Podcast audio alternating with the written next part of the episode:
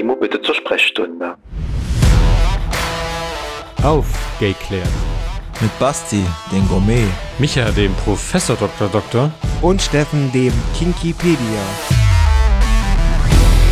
Willkommen zurück und das ist Teil 2 der Folge Geschlechtskrankheiten und alle Krankheiten wie eine Uroge, oh, ihr wisst schon was. Urogenitaltrakt. Urogenitaltrakt. Genau. Jetzt, kommt, jetzt kommen Nee. wir erstmal zu Timos äh, Fachabteilung. Jetzt komme ich endlich zu dem Thema, wo ich auch Bescheid weiß. Yay. Du warst sehr tapfer Du bisher. hast dich Glückwunsch. geschlagen, du hast mich als Leistungskontrolle durchaus bestanden. Ja, ich, deswegen unterrichte ich ja auch manchmal. Das ist merkt ja- man gerade nicht, Micha. Uni ist aber schon so Hm. lange her. Also ich finde es tatsächlich fast spannender. Das ist ein anderes Thema, nämlich Erkrankung des Urogenitaltraktes. Jetzt kann ich ja mal anfangen, Fragen zu stellen. So. Kommen wir mal zu dem, was mich so betrifft. Und ähm, was ich ja mal ganz witzig finde, ist, dass die meisten Leute gar nicht wissen, was Urologie überhaupt ist. Deswegen frage ich euch jetzt mal, was ist denn eigentlich Urologie? Also zwischen Penisspitze bis zu den Nieren hoch. Jein, die Nieren sind schon richtig. Das andere nur so zur Hälfte. Erkrankungen der Harn- und Harnorgane. Nee, der, ha Das der ist so Harn. lange her. Nee, oh Gott. Jetzt mal, wenn ich äh, hier äh, Anästhesie-Fragebogen mit dem Patienten, da stelle ich dir immer die Frage.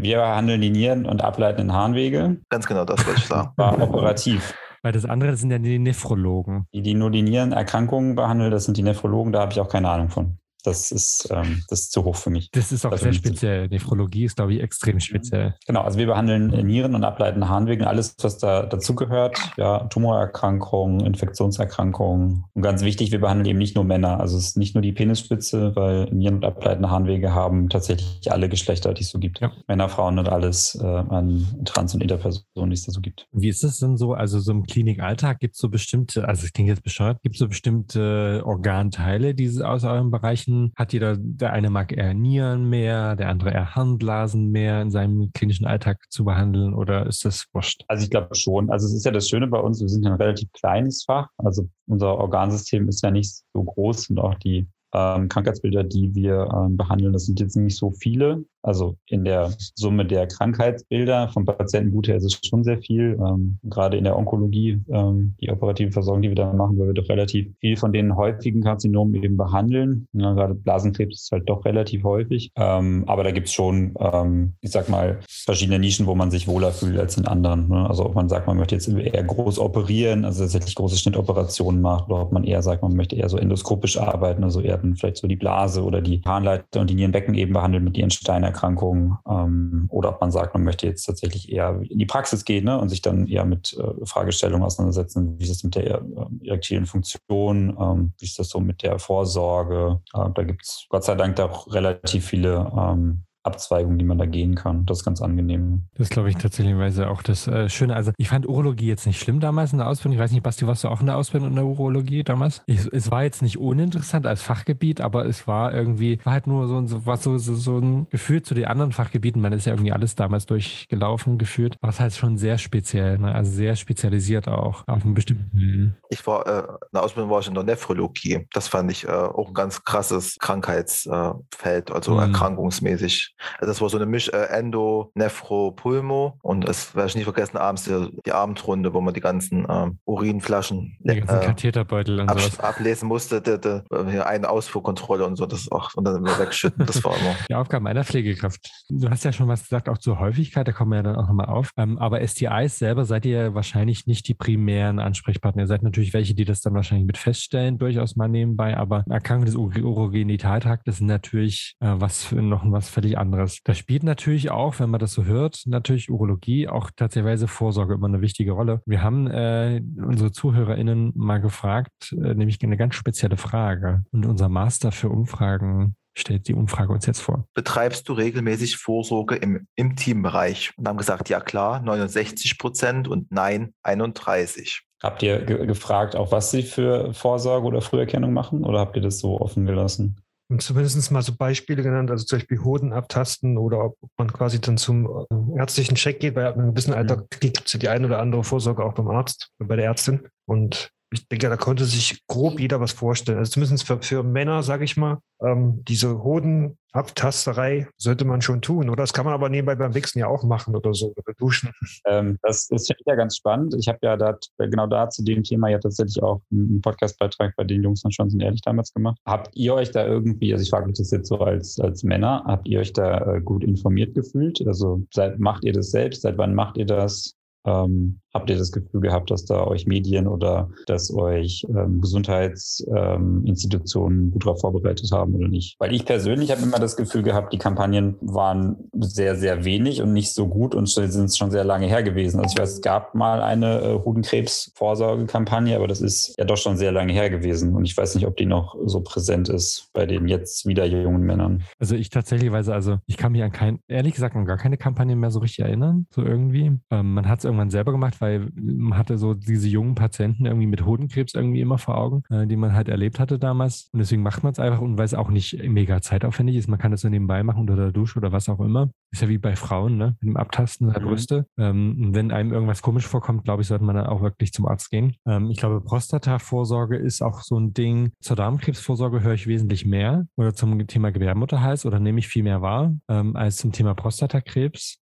Und aus klinischer Erfahrung muss ich ja echt sagen, also wir haben echt relativ regelmäßig Patienten, die dann mit äh, irgendwie kommen mit irgendwelchen neurologischen Beschwerden, wo ich dann rausstelle, die haben dann eine Metastase im Kopf und die haben dann ein noch nicht diagnostiziertes Prostatakarzinom, äh, was dann halt schon gestreut hat. Und das ist nicht so selten. Und da denke ich mir so, wenn man dann fragt, so wie haben sie nichts gemerkt? Und dann, wenn man dann zurückblickt, eigentlich haben die Patienten schon einiges gemerkt, was da irgendwie nicht so richtig funktioniert, auch beim Wasserlassen oder sowas, aber so wirklich was damit anfangen konnten. Weiß nicht, ob das ein bewusstes Verdrängen vielleicht oder ein unbewusstes Verdrängen war, aber man, ich glaube, da ist ganz viel Nichtwissen da ähm, zu dem Thema und das ist schon relevant und ich erlebe es halt wirklich, als wenn es fortgeschritten ist, gerade das Prostatakarzinom, da kommen wir ja vielleicht auch nochmal gleich dazu, ist schon ganz schön böse. Aber äh, ich fühle mich nicht gut informiert, was das Thema angeht, was äh, mhm. Vorsorge im, äh, an dem Bereich angeht. Also da sehe ich bei Darmkrebs und bei anderen Sachen Sachen mehr. Ich fühle mich da jetzt auch nicht besser informiert. Also ich wüsste jetzt auch nicht als nicht medizinische Fachkraft, wie genau ich jetzt meine Hoden abtasten soll. Also ich glaube, man fest mal so alles ringsrum ab, ob es sich noch anfühlt wie beim letzten Mal. Aber das Wichtigste ist, glaube ich, der Vergleich. Ne? Wenn du, du weißt ja, wie deine Eier sind. Wenn du da feststellst, irgendwie sind sie anders als sonst, das ist ja dann. Ja, und das ist meistens gut. nicht. Und wenn, wenn ich das Gefühl habe, aus irgendwelchen Grund ist es anders, dann gucke ich, ob es zwei Wochen immer noch so anders ist, in Anführungsstrichen. Und dann ist es wieder normal. Quasi ja.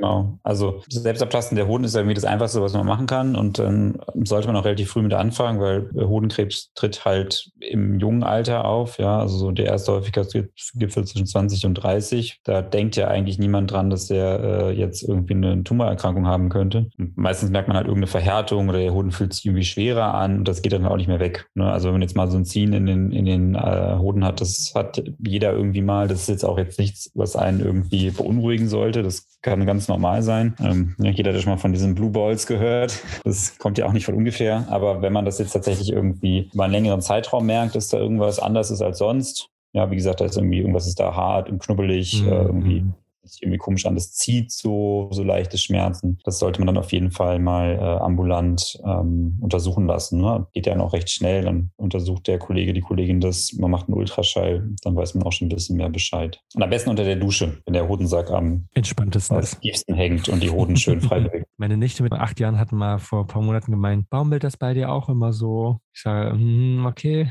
Was hast du gesagt? Nein, ja, viel tiefer. Also nein, nein, nein, nein. Schleift schon.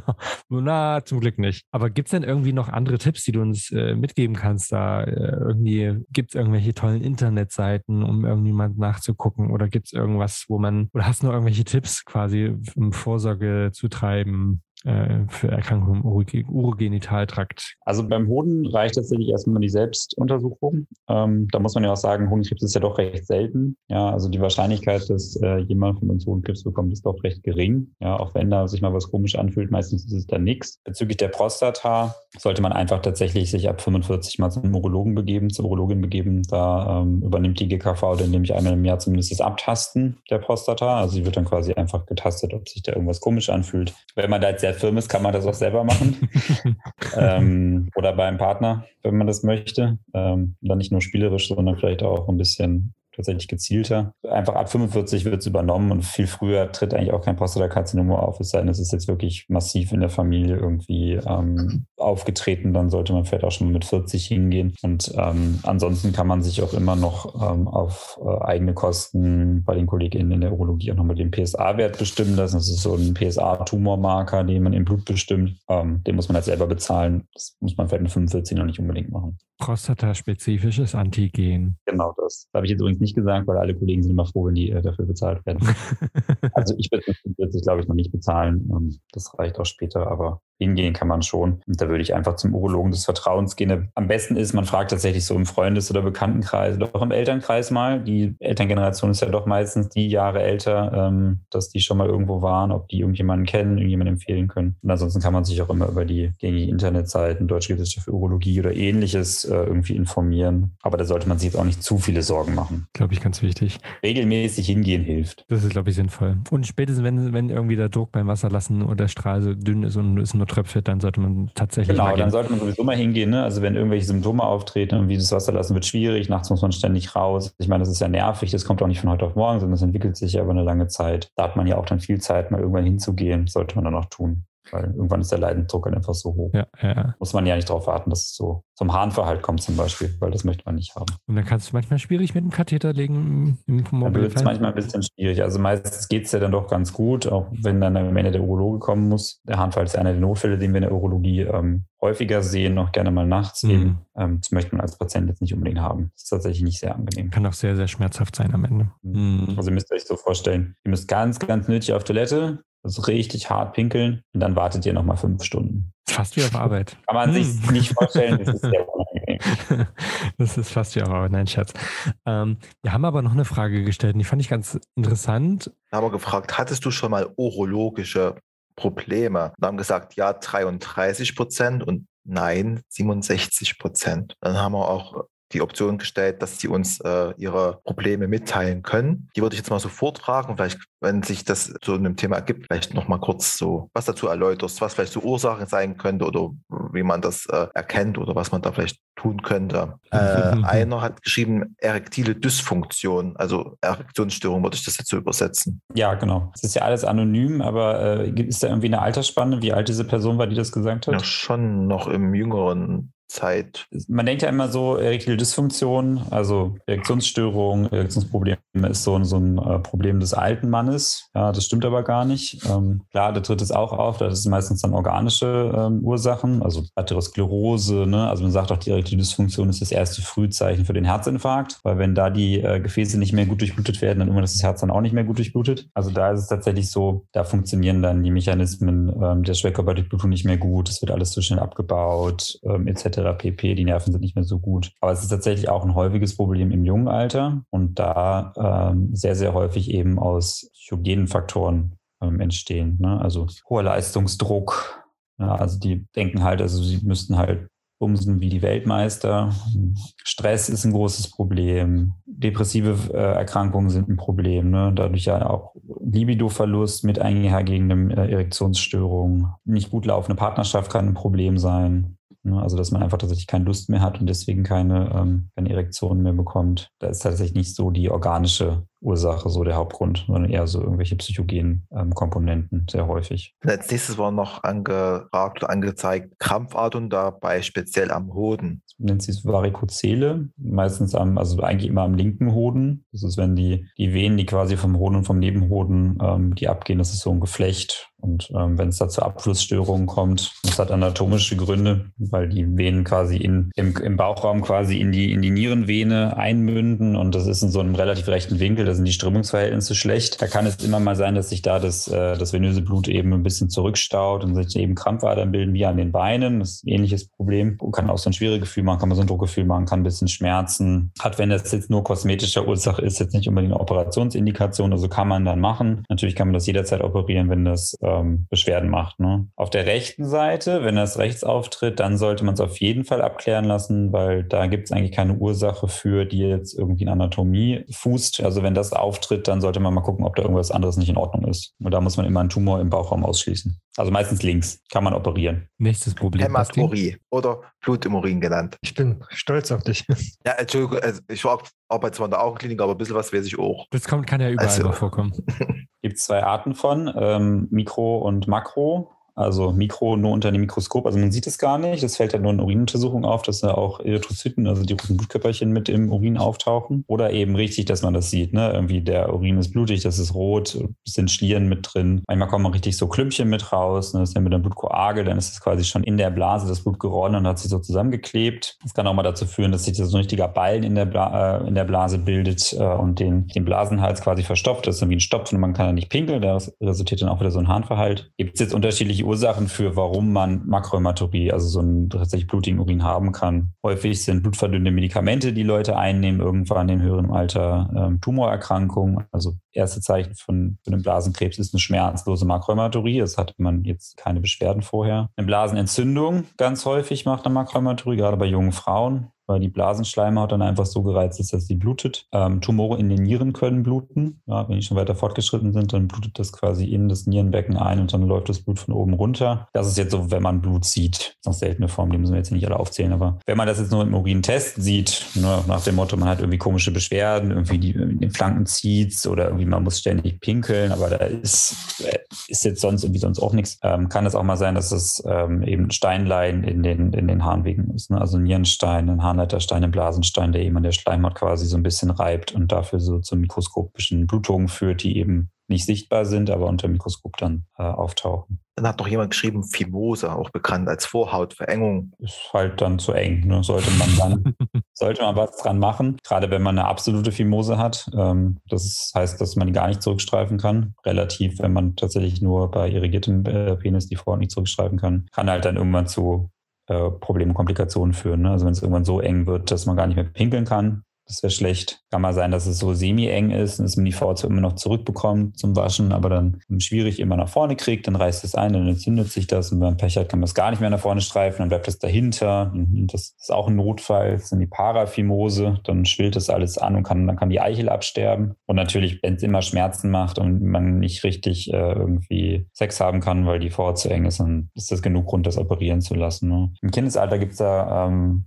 gibt es da Cremes, die man da auftragen kann. Das sind so Hormoncremes, die dafür sorgen, dass die Haut einfach elastisch wird. Man sollte auch nicht zu früh beschneiden, ne, die Vorhaut beschneiden. Natürlich auch immer ganz viele Nervenendigungen dann ähm, nicht mehr da sind. Fehlt ja dann ganz viel. Also man sollte so lange wie möglich eben gerade bei Kindern und Jugendlichen versuchen, das anderweitig zu therapieren. Wenn es dann aber nicht geht, muss man halt beschneiden. Da erinnere ich mich immer so an medizinische du bei Patienten, die halt äh, aufgrund äh, der neurologischen Sachen notfallmäßig eben auch ein Harnverhalt haben, du quasi die Blase schon so siehst, weil die Bauchdecke sich so nach vorne wirkt und dann willst du ganz schnell mal einen Katheter legen und dann haben die eine extreme Fimose und du weißt dann am Ende gar nicht so, was machst du jetzt, ne? Wo du dann versuchst, blind irgendwie durch diese ganz kleine Öffnung da in der, der Haut dann irgendwie den Katheter in die Blase zu kriegen. Das macht Spaß. Total viel Spaß. Ja, ist auch meistens immer der, der Moment, wenn wir gerufen werden. Ja.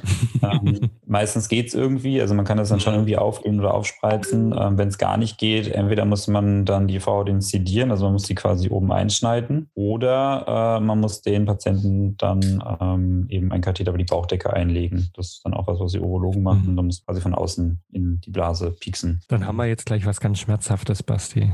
Hatte das nicht? Ah nee, das war was Ich anderes. hatte das nicht. Aber das ist jetzt auch sehr schmerzhaft. Nee, das ist aber jetzt sehr schmerzhaft, was du jetzt sagst. Dann gleich. hatte jemand eine Hodenverdrehung. Ja, das ist sehr schmerzhaft, ist auch ein urologischer Notfall, muss man ganz schnell machen. Ähm, das ist quasi, der Hoden ist ja relativ mobil im Hodensack. Ne? Wenn man das da mal getastet hat, kann man schon hin und her drehen. Aber wenn der so mobil ist, dass der sich quasi um den Samenstrang, wo auch die Gefäße drin sind, ähm, verdreht oder in den Hüllen selbst verdreht, dann quetscht er sich die arterielle Blutzufuhr ab. Dann wird das Gewebe nicht durchblutet, dann ist es quasi wie ein Infarkt im Hoden. Das tut weh. Das tut sehr weh ähm, und das muss man ganz schnell operieren. Ne, da muss man den wieder zurückdrehen ähm, und äh, festnähen, weil sonst der Hoden noch absterben kann. Hodentorsion. Genau. Mhm. Klassische Verdrehung. Meistens im äh, Kindes- und Jugendalter, also bei Kindern und Jugendlichen, jungen Erwachsenen. Älter Fußball, oder? Habe ich das schon mal gehört, schon ein paar Mal irgendwie, dass das gerne mal beim Fußball irgendwie passiert. Ja, klassischerweise einfach aus dem Schlaf heraus, weil Oder da so. alles ein bisschen Mhm. lockerer ist. Beim Sport, klar. Wobei da auch ganz gerne ja mal die jungen Damen ähm, diese, die äh, Ovarialzystendrehung haben, diese Stieldrehung. gerade beim Tanzen, bei viel Bewegung. Die Jungs ganz gerne wirklich aus dem Schlaf heraus, äh, muss man ganz schnell machen. Und äh, was man nicht vergessen darf, ist kleine Jungs, ähm, also ganz kleine Jungs, die haben dann immer Bauchschmerzen. Die wissen nicht, die, die, haben keine Hodenschmerzen, die haben dann Bauchschmerzen. Das ist immer schwierig, mhm. das ist für die Kinderchirurgen ähm, zu unterscheiden. Ne? Differentialdiagnose irgendwie immer im Hinterkopf zu behalten, dass es auch mal der Hoden sein kann. Muss man schnell zum Arzt gehen, muss man schnell operieren. Notfall. Als nächstes noch Nebenhodenentzündung. Hatten wir vorhin schon mal das Thema. Hatten wir vorhin schon mal auch sehr schmerzhaft. Äh, da entzündet halt einfach der Nebenhoden. Ähm, bei jungen Männern tatsächlich das Thema, was wir gerade hatten, STIs als äh, häufigste Ursache für die Nebenhodenentzündung. Sonst sind es immer aussteigende Harnwegsinfekte. Ähm, das ist dann so das, was ähm, die älteren Herren immer haben. Die haben dann eine Blasenentzündung ähm, und dann steigt es dann quasi noch in die Nebenhoden auf entzündet sich, kann auch die Hoden entzünden, kann vereitern, muss man antibiotisch therapieren, meistens mindestens 14 Tage, ähm, kann man mit Tabletten versuchen. Ähm, ganz oft brauchen die aber eine ähm, stationäre intravenöse antibiotische Therapie. Und ganz wichtig ist, den Hoden hochlagern und kühlen. Kühlen, kühlen, kühlen. Das ist kein Hodenbänkchen, kann ich erinnern. Das klassische Hodenbänkchen. ich glaube, das kennen alle, die im Krankenhaus arbeiten, die kennen das, glaube ich, noch. Hat, hat das Hodenbänkchen und den, den, Eis, äh, den Eisbeutel ja, drauf. Das war immer ein sehr interessantes Bild, fand ich immer, als, als so wie damals. Dann hatte jemand noch Nierensteine. Ja, auch sehr schmerzhaft. Ne? Wir sind mhm. ja hier irgendwie von, wir kommen von einer schmerzhaften Sache zur nächsten. Die Nierensteine an sich gar nicht so, äh, nicht so problematisch. Das Problem ist, ähm, wenn die in den Harnleiter fallen, beziehungsweise oben den Abgang vom Harnleiter verstopfen ähm, oder halt dann im Harnleiter irgendwann nicht mehr weiterkommen, kommen. Und dann kann man sich vorstellen, ähm, wie so ein Schlauch, wo ich das Wasser aufdrehe ähm, und aber irgendwo Knick reinmache. Das bläht sich dahinter alles auf ähm, und das macht ganz starke Schmerzen. Der Urin kann nicht abfließen. Die Nierenfunktion kann abnehmen, bis zum Nierenversagen führen. Ähm, da kann sich Eiter in der Niere bilden bis zur Blutvergiftung. Und das macht halt stärkste kolikartige Schmerzen, also wellenförmige Schmerzen. Die PatientInnen wissen nicht, wie sie laufen, stehen, sitzen sollen, Übelkeit, Erbrechen. Also denen geht es wirklich nicht gut. Das muss man schnell behandeln, ähm, muss man schnell diagnostizieren, Ultraschall machen. Dann sieht man, dass der Urin nicht richtig ablaufen kann und sieht eben diesen Harnaufstau in den Nieren. Dann kann man noch weitere Untersuchungen anschließen. Wenn man Glück hat, ist, das, äh, ist der so klein, dass der dann alleine abgehen kann mit Medikamenten. Wenn man Pech hat, muss man das auch operieren. Dann legt man da quasi so einen inneren Katheter ein und dann kann der irgendwie wieder abfließen. Ein Doppel-J-Katheter heißt das, glaube ich, ne? Oder sowas habe ich schon mal gehört. Genau. Mhm. Das ist ähm, so ein innerer Schlauch, so quasi wie so ein, wie ein Stand im Herzen, so ähnlich. Es sieht aus wie so ein ähm, Gummischlauch mit zwei Kringeln, einer oben, einer unten, damit es eben auch nicht verrutschen kann. Deswegen heißt es Doppel-J, also ein J-Kringel oben, ein J-Kringel unten und dann läuft der Urin quasi wieder an dem Stein vorbei. Wenn man Glück hat, kann man den Stein auch direkt rausziehen. Macht man alles von innen, also man muss da jetzt nichts äh, von außen groß schneiden. Bei großen Nierensteinen, ähm, wenn man die irgendwann operativ versorgen möchte, ähm, kann man die Niere auch von außen quasi punktieren und dann die Geräte von außen einführen, dass man dann schnell alles äh, rausbekommt an Steinmaterial. Aber Steine auch sehr schmerzhaft. Dann hatte jemand noch einen Leistenbruch. Ja, das ist ja ein, ein allgemeinchirurgisches Problem. Also da fällt ja meistens irgendwie ähm, Teil des Bauchraums quasi in die Leiste, in den Leistenkanal. Also Fett oder auch Darm. Ähm, Gibt es unterschiedliche Methoden, wie man das behandeln kann. Es wird ein Notfall, wenn man, ähm, wenn da tatsächlich Darm einklemmt. Also die Öffnung ist ja nicht groß, wo die Bauchwand eben eine Schwäche hat. Das ist ja eigentlich, ist ja durch Muskulatur und Stränge eigentlich alles verschlossen. Aber wenn ähm, eben der Darm festklemmt, ähm, passiert so ein bisschen was ähnliches wie bei der Hodentorsion. Dann wird ja auch nicht mehr richtig durchblutet und dann kann der Teil, der eben in der, in der Leiste oder in diesem, in diesem, äh, in dieser Hernie feststeckt, eben absterben, kann dann brüchig werden und läuft eben Darminhalt in den Bauchraum in die Leiste und das entzündet sich alles. Mit Blutvergiftung und ähm, auch, äh, wenn man Pech hat mit dem Tod. Also das sollte man auch ganz schnell behandeln. Meistens klemmen die ja nicht ein, sondern sind nur nervig, weil bei Belastung, Husten, körperlicher Anstrengung immer wieder eben so ein Teil da von diesem Leistenbruch eben weiter reinrutscht, dann Beschwerden macht, dann wieder aber wieder zurückrutschen kann oder man das auch zurückdrücken kann, dann eben nur in diesem Moment Beschwerden macht, aber dann sollte man das auch irgendwann behandeln lassen. Dann kann man die Bruchpforte verschließen, man kann dann jetzt einlegen, gibt es unterschiedliche Operationsmethoden. Und last but not least, Druck. Also schwache Blase, aber äh, was für viele vielleicht auch so ein Leidensdruck. Was kann man da tun? Ursachen? Blasenschwäche, ähm, ja, unterschiedliche, ne? also muss man jetzt irgendwie auch äh, wissen, wie die Person das gemeint hat, die das geschrieben hat. Also ähm, ob man jetzt Inkontinenzerscheinungen hat, also den Urin nicht mehr richtig halten kann, das ist ja das, was viele Leute mal als schwache Blase irgendwie bezeichnen, oder dass sie eben ständig auf Toilette müssen, weil sie so ein Dranggefühl haben. Da muss man eben einmal rausfinden, warum ist das so? Also warum sind die A inkontinent, können ihren Urin nicht halten? Bei Frauen ist das häufig eine Schwäche vom Blasenboden, also von der Beckenbodenmuskulatur, nach Schwangerschaften, Geburten oder einfach mit dem Alter, weil die Muskulatur einfach ähm, Atroph wird verkümmert. Da kann man Übungen machen für den Beckenboden, Kugeln halten zum Beispiel, dass man sich die einführt und daneben halten muss, also oder den Beckenboden einfach anspannt. Und das kann man auch an, an der Ampel stehen und an der Bushaltestelle machen, dass man immer den Beckenboden anspannt, Ich habe entspannt, jetzt leider anspannt. ein Bild Also gerade im Kopf. Entschuldigung. Ja, aber genau sowas. Ne? Oder man später Meinst Liebeskugeln auf Rezept? kriegst du Kugeln auf Rezept. Ja, ich, ich habe das bloß gerade so, ich hatte gerade Haltestelle und Liebeskugeln drin und sowas gerade, ich weiß nicht, ganz komisch. Du hattest schon mal Halte, Liebeskugeln an der Haltestelle drin. Nein, nein, nein. Ich hatte gerade bloß, ich, ne, ah, nein, gut, okay, weiter. Wenn sie dann doch rausfallen und alle warten, rennen gerade zum Bus und dann klimpert es plötzlich. So ungefähr. Ja, also das kann man machen. Ähm, oder wenn man halt tatsächlich später Probleme mit dem Wasserlassen bekommt, weil man irgendwie der Strahl wird schwach oder äh, man muss nachts häufig raus, dann liegt es ja meistens daran, dass irgendwie die Prostata zu groß wird bei den Männern. Und dann kann man da Medikamente geben oder die Prostata operieren. Viele haben aber auch eine neurogene Blasenentleerungsstörung, also da Probleme, weil sie eine neurologische Erkrankung haben, weil die Nerven nicht mehr richtig funktionieren, dann der Muskel nicht mehr richtig funktioniert. Also da gibt es unterschiedliche Ursachen, warum man eine schwache Blase in Anführungszeichen haben kann. Ähm, das muss man dann rausfinden. Ne? Also da gibt es dann verschiedene diagnostische Verfahren, die man durchläuft. Ganz viel Gespräch, ist ganz viel Anamnese, die wichtig ist und dann kann man dementsprechend auch therapieren. Aber da ist halt wichtig, auch zum Arzt zu gehen. Ne? Das ist, glaube ich, das nicht, nicht warten, bis es zu spät ist. Das ist ja Mhm. immer mein Krieg. Lieber mal einmal zu früh gehen, dann ist es nichts Schlimmes. Genau, einfach mal in die Praxis kommen, nicht unbedingt in die Notaufnahme, weil, also wenn es jetzt nicht wirklich notaufnahmemäßig ist, ne, also mit einer schwachen Blase muss man jetzt nicht unbedingt in die Notaufnahme gehen. Mit einer hohen Torsion sollte man in die Notaufnahme gehen, ähm, aber einfach mal zum Arzt gehen, das besprechen und dann kommt man da, denke ich, auch irgendwann zu einem guten Ergebnis. Wir hatten ja noch ein paar Fragen, die die Zuhörenden quasi tatsächlichweise auch an dich noch stellen würden. Ja, bitte, ich äh, bin für Fragen immer offen. Ja, das ist gut. Denkst jetzt. Muss ich muss mal ganz kurz einen Schluck Wasser trinken, Unbedingt. nicht so viele erzählen müssen. Im OP erzählt man nicht so viele. Wir sind ja Urologen, wir haben einen sehr speziellen äh, Humor, auch im OP. Also es ist, ähm, wir erzählen relativ viel Echt, ja? dirty Zeug, aber Da wäre ich gerne OP-Schwester. So ich kenne nur Augenärzte, die, die sind sehr, die reden eigentlich, glaube ich, gar nicht. Gut, die müssen sich auch sehr konzentrieren am, am, an der Spaltlampe. Das ist ja so. Die haben alle irgendwie keinen Humor, die Leute. Also wir müssen uns auch sehr konzentrieren, so ist es nicht. Ja, ne? ja, wir ich- machen große Ich Tumoroperation. weiß, Ja, ja. ich weiß. Ah, war haben wir das Ja. Wie damals bei Alles Mirko habe ich mir ins Fettnäpfchen gesetzt. Ich, Die erste Frage war, wie untersuchst du Patienten, die heiß sind? Also nicht im Sinne von Fieber, sondern im Sinne von sexy. nicht im Sinne von Fieber. Mhm. Hm. Ja, genauso wie alle anderen auch.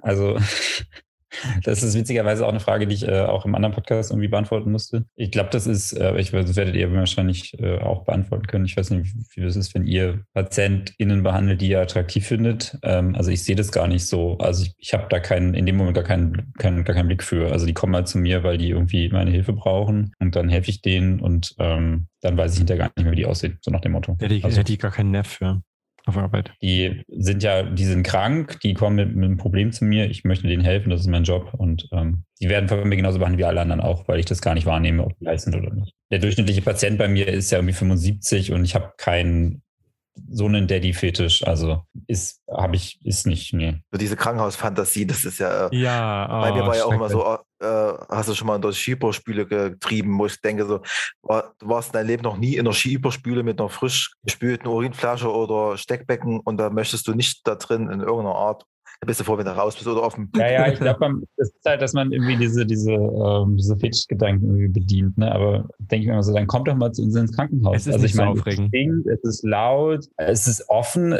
Leute sind krank, die schreien. Also da denke ich an andere Sachen, als äh, jetzt hier rumzubumsen. Wobei bei mir habe ich den Vorteil, wir haben teilweise eben doch sehr junge Patienten, also ab 20 aufwärts. Hm. Hm. Hm, Neurologie ist halt sehr, hast alles. Wenn du sehr jung bist, sehr alt. Und noch eine sehr spannende Frage, weil es, glaube ich, also einer der Klassiken, es gibt ja so Medikamente, die man bei erektilen Dysfunktionen unter Umständen äh, verwenden kann, äh, je nachdem, was es für eine Ursache hat. Ähm, gibt es Alternativen zu äh, Viagra bei Erektionsstörungen? Also es gibt unterschiedliche Medikamente, die so ähnlich wirken wie Viagra.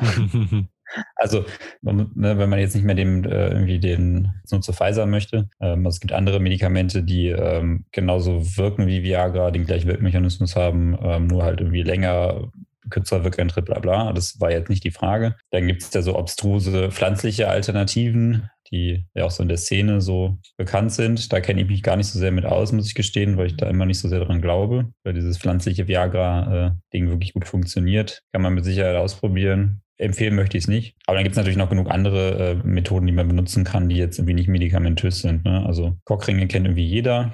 Also mechanische Hilfsmittel, die man benutzen kann. Penispumpen kann man benutzen, die man, wo man dann den Penis danach eben äh, die, den Blutabfluss unterbindet, sei es jetzt mit Cockring oder anderen Dingen. Ähm, genau sowas halt. Ne? Also medikamentös oder mechanisch sind die Dinge, die am, am besten funktionieren. Man kann sich auch in die Schwellkörper Medikamente injizieren, die eben die ähm, erektile Funktion verbessern sollen. Der Prostadil ist das, der Wirkstoff. Ist auch toll, Markennamen zu. Ich möchte jetzt keine Werbung machen. Muss man halt wissen, ob man sich, also man ist, ist halt zum Beispiel eine ganz, eine ganz dünne Nadel, die man sich in die Schwellkörper steckt und dann den Wirkstoff appliziert. Das sorgt dann dafür, dass die Blutgefäße aufgehen und der Bluteinfluss ähm, verbessert wird, damit die Schwellkörper sich eben füllen. Cockringe funktionieren so, dass eben der Blutabfluss eben unterbunden werden soll. Ne? Also strömt immer noch rein, aber es läuft nicht so gut ab. In der Kombination, dass man vorher eine Penispumpe benutzt, ist dann die, Wirkung nochmal besser. Hat wahrscheinlich schon mal jeder gesehen, so ein Ding. Da kann ich immer nur raten, wenn man jetzt keinen Fetisch hat, also wenn man jetzt nicht bewusst einen metallenen Cockring nimmt, weil man das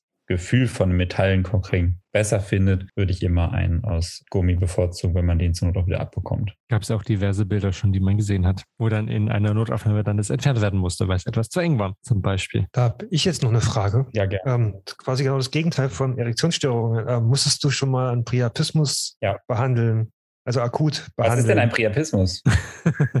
Das ist eine Dauererektion, die nicht wieder zurückgeht. Genau, es ist eine schmerzhafte Dauererektion ohne sexuelle Erregung. Das ist das Wichtige. Also wenn ich zwölf Stunden Ständer habe, weil ich es geil finde, dann passiert meistens nicht so viel. Da so das ähnliche Problem wie bei der Hodentorsion. Also ähm, gibt zwei Arten von Priapismus. Low Flow und High Flow. High Flow ist nicht so schlimm, Low Flow ist schlimm ähm, dann fließt nämlich nicht mehr so viel ab ähm, und nicht mehr so viel rein. Das heißt, es kommt kein sauerstoffreiches Blut mehr in die Schwellkörper und die sterben dann irgendwann auch ab, wird halt nicht mehr mit Sauerstoff mhm. versorgt. Da ist die Therapie halt auch nicht so angenehm. Also ein Highflow, der kommt im, fließt immer ganz viel rein und fließt aber auch was ab. Das hört dann nicht, quasi nicht auf rein zu fließen. Das ist dann aber nicht so schlimm, weil er weiterhin durchblutet wird. Man muss halt das Blut da rauskriegen. Das heißt, man sticht halt in beide großen ähm, Schwellkörper eben eine dicke Nadel rein und ähm, zieht dann das Blut da raus. Dann tut das weh? Bestimmt.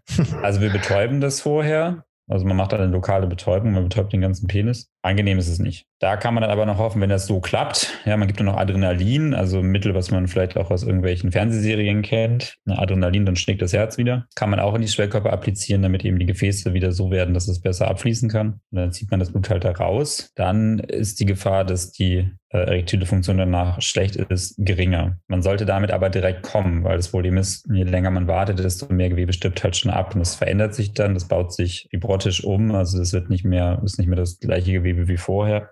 Die erektile Funktion kann dadurch deutlich schlechter werden. Wenn man zu lange wartet, äh, muss man das auch operieren. Und da muss man quasi den Schwellkörper, dem die Harnröhre verläuft, der ja nicht für die Erektion ähm, äh, verantwortlich ist, mit den beiden anderen Schwellkörpern verbinden. Da macht man so eine so eine Art Schand. Und dann ist die Erektilfunktion danach eigentlich nicht mehr gut. Deswegen immer sofort, mit sowas immer sofort kommen. Ja, also der Koching geht nicht mehr, bitte sofort kommen. Mit dem Penisbruch bitte sofort kommen. Dem Priapismus bitte sofort kommen. Auch wenn das sehr schambehaftet ist, nicht, nicht warten. Das wird nämlich tatsächlich von alleine nicht besser. Muss man nicht drauf warten. Das wird nur noch schlimmer. Da lieber zeitig kommen, dann geht es vielleicht schneller genau. zu erledigen in der Notaufnahme. Dann ist es auch schneller erledigt, für alle Beteiligten einfacher und für einen selbst äh, mit dem best oder mit dem zufriedenstellendsten Ergebnis am Ende. Es gibt ja auch Medikamente, also Sie kennen das ja äh, bei Parkinson-Patienten bestimmt äh, etliche Medikamente, die bei Parkinson-Patienten eingesetzt werden, die äh, machen auch so eine Steigerung, sage ich mal, und die sagen gerade so in der Anfangsphase, wenn die damit anfangen, häufig, dass die sehr häufig äh, sehr lange, sehr ausgiebige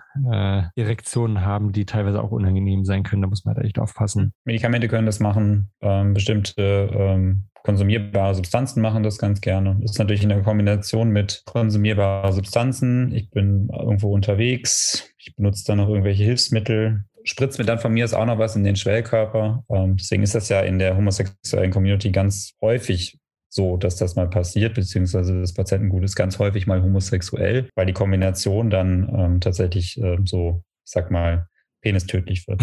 Penis Wer 36 Stunden durchguckst, keine Ahnung hat mal, was er macht und dann nach 36 Stunden kommt, ist dann halt zu spät. No Slut-Shaming, macht alle, was ihr wollt, aber bitte, wenn euch was passiert, kommt dann auch sofort. Ist dann auch egal, wie drauf ihr seid. Ich total erleichtert sozusagen das Schmerzempfinden. Problem ist halt nur, wenn man nach dem Rausch dann aufwacht und merkt, oh, ich habe da tatsächlich jetzt eine Aubergine unten rum, dann hm. Hast du auch so eine Zahl vielleicht so, was ihr so versorgen müsst an Sexunfällen, zum Beispiel so bei Sounding, die sich dann halt so Gegenstände äh, in der Harnröhre einführen oder so? Ich habe ja das Glück, ich arbeite ja, ich darf das eigentlich gar nicht so sagen, aber ich arbeite in einem ähm, Berliner Randkrankenhaus, also jetzt gar nicht so sehr in den Berliner Szenevierteln, Gott sei Dank, aber auch wir haben das öfter mal, dass sich Leute eben Dinge in die Harnröhre stecken. Die habe ich aber jetzt längere Zeit nicht mehr gesehen bei uns. Also die sind tatsächlich selten. Ähm, ich hatte, glaube ich, in meinem Leben fünf in der Klinik. Auch da kann ich immer nur sagen, wenn ihr darauf steht, ne, Sounding ist ja eine Sexualpraktik, die Manche mögen.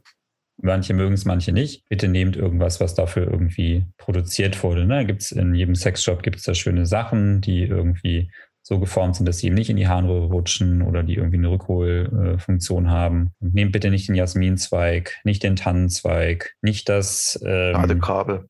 Die Kette von dem, von dem Abflussstopfen von der Badewanne. Das ist alles nicht gut. Ich habe letztes Mal ein Röntgenbild von ihm gesehen, der hat sich äh, das Handy-Ladekabel eingeführt. Bis hoch. Warum? Das Problem ist genau, das ist ja das gleiche wie mit diesem komischen Badewannen-Metallkabel mit, diesen, mit diesen Kügelchen. So ein Kabel, das kann man ja relativ weit schieben. Das ist ja auch nicht groß. So. Dann denkt man ja immer, ach, da ist ein Kabel, kann ich wieder rausziehen. Aber wenn man sich das bis in die Blase schiebt, man kennt das ja, wenn man sich irgendwie so ein Kabel in die Hosentasche steckt oder so, und da schüttelt man das dreimal und dann ist, ist ein Knüpp drin. Und das gleiche passiert dann nämlich auch und dann kriegt man es nämlich nicht mehr raus. Das ist immer ganz bitter. Tannenzweige auch, die schiebt man dann rein, weil die schön reingehen und dann richten die sich aber auf und dann kriegt man sie nicht mehr aus der Harnröhre zurückgezogen. Deswegen, Ich habe gerade Schmerzen, wenn ich darüber nachdenke. Wer, aber ganz ehrlich, wer macht Es gibt also, nichts, was die Leute nicht machen. Punkt. genau, es gibt nichts, was die Leute nicht machen, aber deswegen denke ich mir, wenn ich doch gerade geil bin und ich denke mir so, ich habe jetzt gerade Bock, mir was in die Harnröhre zu schieben. Ich habe aber gar nichts da, weil ich das noch nie gemacht habe. Dann kann man dann nicht nochmal einen Tag warten und sich dann was kaufen und das dann mal ausprobieren, anstatt dann irgendwie den,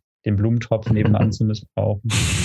Der arme Jasminzweig. Aber was Wir hatten mal einen Patienten, der hat sich den Jasminzweig reingeschoben und als wir den das Ding dann wieder rausgezogen haben, hat er sich dann gefragt, wo sind denn die Blüten hin? Das Ding war halt schon total vergammelt. Also man hat sich halt gefragt, wie lange das schon da drin steckte. Kopfkino. Juhu. ich glaube, das ist jetzt der perfekte Moment, um diese Folge zum Abschluss zu Ja. bringen. Micha, du kannst jetzt mal ein Fazit machen über die letzten dreieinhalb Stunden. ich mach's kurz. Der Fachbereich für Haut- und Geschlechtskrankheiten und der Fachbereich Urologie sind spannende Fachgebiete, aber sie sind nicht meins. Das war jetzt ein Mirko-Fazit. Wir nennen das immer Mirko-Fazit, weil Mirko macht ja auch immer sehr kurze Fazits, wie auch immer du das nennt, die Mehrzahl von Fazit. Oder man kann sich merken, wenn es weh, spätestens wenn es weh tut und wenn es juckt, sollte man vielleicht noch mal zum Arzt gehen. Oder sich waschen. Ja, da wird es nicht wehtun. Oder sich waschen, genau. Kann ja, man kann es erstmal damit probieren und dann am nächsten Tag nochmal zum Arzt gehen, wenn es nicht Aber ich glaube, wird. spätestens bei Schmerzen sollte man sich dann schon das als Warnsignal des Körpers halt auch aufnehmen. Und dann sollte man tatsächlich zu den äh, KollegInnen des Vertrauens gehen, das sind unsere lieben Ärzte. Und gerade bei starken Schmerzen, dann meckert auch keiner rum, wenn man in die Notaufnahme geht. Man meckert in der Notaufnahme nur rum, wenn man wegen irgendwas, was schon seit vier Wochen oder sowas ist und irgendwie nicht, jetzt nicht spontan schlecht ist. Arbeitest du in der falschen Klinik? Nee, das, ach, das ist doch in überall in jeder Notaufnahme selber. nachts um drei. Nee, am Wochenende Samstag, nachts um drei. Ich habe seit einem halben Jahr Kopfschmerzen und die sind jetzt plötzlich besser als sonst. Das ist so der Klassiker. Ich habe seit sechs Wochen Hodenschmerzen. Mhm, zu Muss spät. doch jetzt mal was passieren. Ist Nachts um drei an einem Samstag. Ich habe beim Schlafen was ins Auge bekommen. Das werde ich nie vergessen, wo die dann nachts mit dem Rettungsdienst kamen Hä? und habe beim Schlafen was ins Auge bekommen. Das war bestimmt der Freund. Was war drin? Sperma.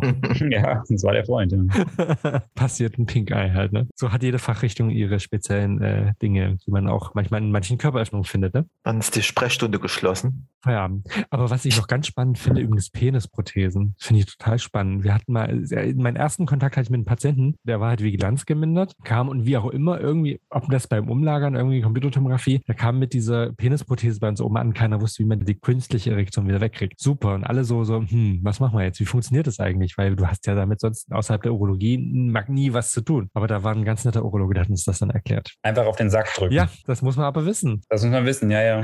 Das ist, äh, ja.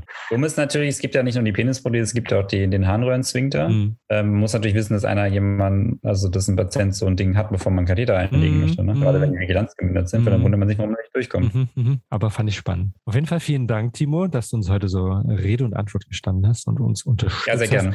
Was sehr tapfer. Ich würde sagen, Micha, du gehst jetzt mal die Visite ausarbeiten. Ich mache, was ich am besten kann, Kaffee kochen. Steffen geht schlucken, was er am besten kann. Und Ich bin der Patient, ich bin ja der einzige Nicht-Mediziner. Aber dafür habe ich genug Krankheiten. Ja. Ich habe eine somatorische, nee, wer ist das somatorische Störung? So das eine, heißt, ich kann mir alles Somatis ein, so eine Somatisierungsstörung. Oh. ja, genau, das ich die kann, ich kann alles haben. Ich hab, tatsächlich schlechthin. ja, aber wir können ja nichts dafür, wir sind ja psychisch krank und es ist nicht heilbar. Gut, ist, ihr könnt uns überall hören, wo es Podcasts gibt. Genau. In diesem Sinne würde ich sagen, ähm, Dankeschön nochmal und wir hören uns dann ja irgendwann mal wieder. Nächste Woche, übernächste Woche. Lasst euch überraschen. Vielen Dank für die Einladung. Hat mir sehr viel Spaß gemacht. Liebe Grüße nach Berlin.